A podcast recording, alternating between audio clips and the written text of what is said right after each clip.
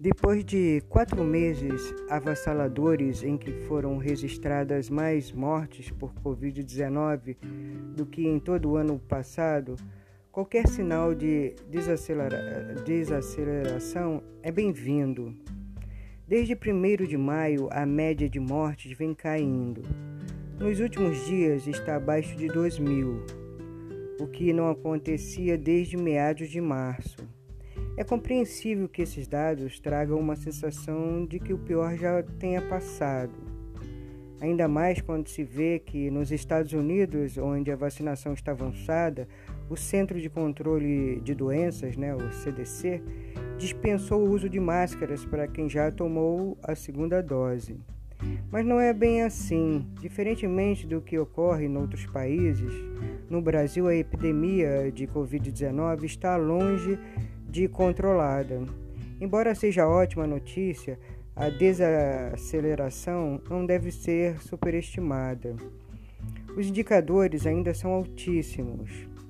O estresse sobre a rede de saúde, que enfrentou o colapso inédito, pode ter diminuído, mas as enfermarias e UTIs continuam com, continuam, né, com índices preocupantes de ocupação e as filas de espera por atendimento hospitalar ainda não foram zeradas. É real o risco de uma terceira onda. Pelo horror que o Brasil viveu nos primeiros meses de 2021, não é difícil imaginar o potencial de destruição sanitário, econômico e social.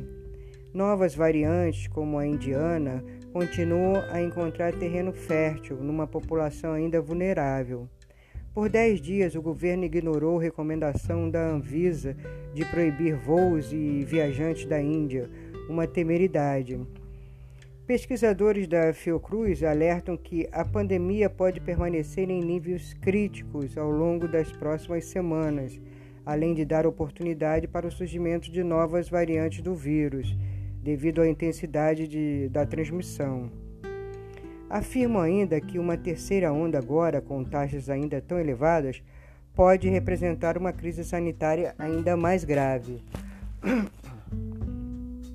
Os riscos são amplificados pelo atraso na imunização.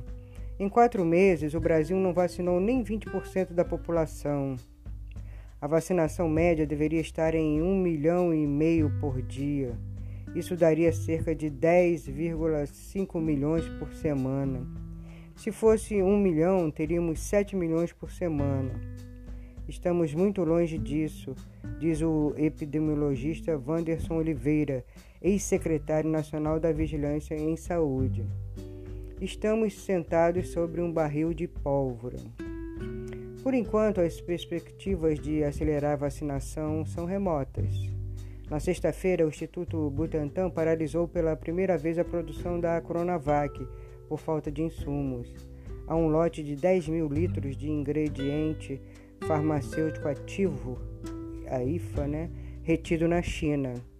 A Fiocruz também não está em posição confortável, já que os insumos chineses disponíveis para a Oxford AstraZeneca só duram até 20 de maio.